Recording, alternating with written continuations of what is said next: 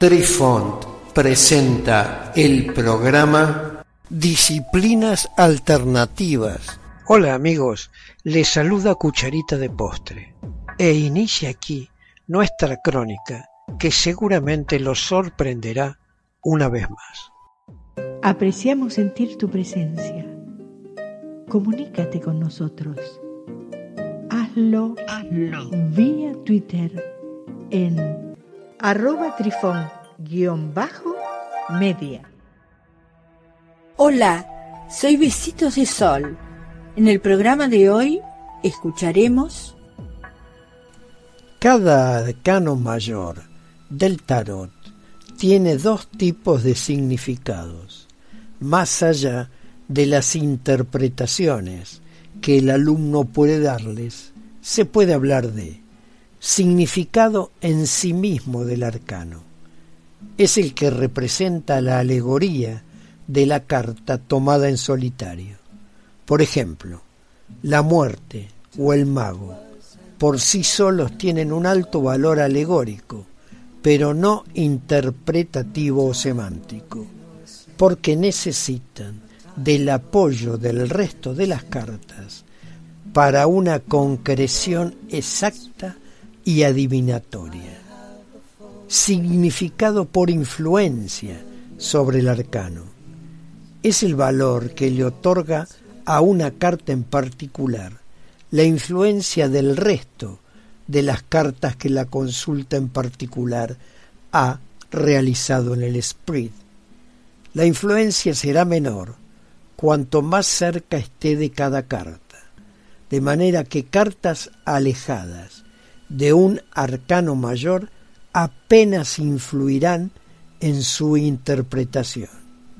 En este punto, el valor alegórico de la figura se difumina, pero queda cargado del valor y la semántica de las cartas más próximas, de manera tal que el valor alegórico primigenio de un tipo de arcano como este puede variar bastante en función de las cartas que le rodean y del alumno que hace la interpretación.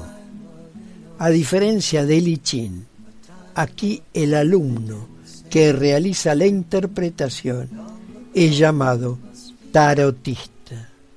De este modo, la muerte en según qué contextos puede significar un hecho de cambio o de renovación por lo que su significado puede ser algo bueno o malo, dependiendo del contexto que rodea a dicha carta.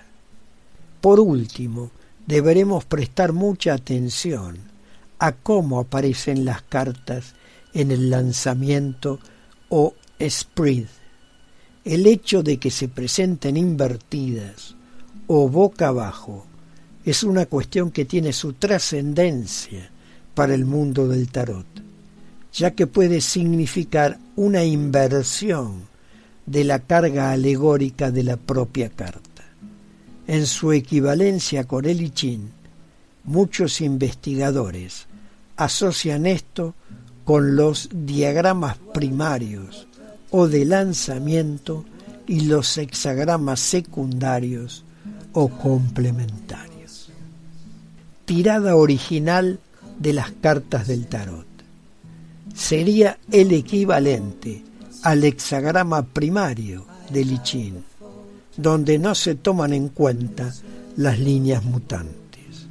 Por lo que en una tirada original de tarot, las cartas que se despliegan sobre la mesa no deben tomar en cuenta la significación de las cartas que aparecen boca abajo y se deberían interpretar como si aparecieran boca arriba. Tirada o sprint derivado de las cartas del tarot.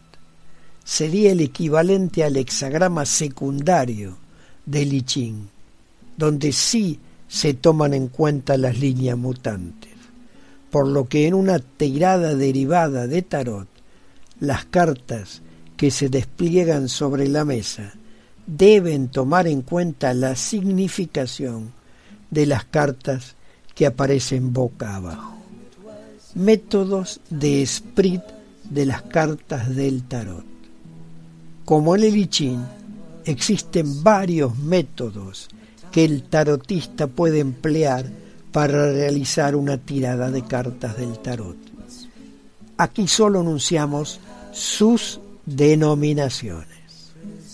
La cruz céltica, la tirada en hexagrama, la tirada rápida o de los arcanos mayores, la tirada simple, método clementín, método de Josephine Piledan, método de la cruz simple, método de tres cartas y método del gran juego. Los métodos para la lectura del tarot son numerosos y algunos realmente muy complicados. El método francés, el italiano, el gitano, el peladán o piladán, bastante conocido, o el gemántico de Martieu, etc. Los tarotistas por lo general guardan sus cartas en una tela negra, preferiblemente de seda, que según las creencias las protegería de vibraciones negativas y positivas. Muchos de estos intérpretes no dejan que nadie toque sus cartas, porque se supone que poseen su áurea personal. Muchos lectores giran un tercio de la baraja al revés para invertirlas antes de barajarlas. La mayoría de ellos barajan ellos mismos el mazo de tarot y piden al consultante que realice uno o dos cortes. Esa operación debe hacerse con la mano izquierda, antiguamente considerada la mano gobernada por el diablo y la mente física o consciente. Posteriormente ha simbolizado lo espiritual y subconsciente. El podcast que sigue no contiene audio, pero en él se muestran las tablas de los arcanos mayores antiguos y los arcanos mayores posteriores. Si usted, querido audio escucha, desea una copia del mismo, solo tiene que solicitarla en nuestra dirección de correo electrónico y se la enviaremos sin cargo alguno. Queridos amigos, los esperamos en nuestro próximo encuentro con un nuevo artículo que estamos seguros será de vuestro interés.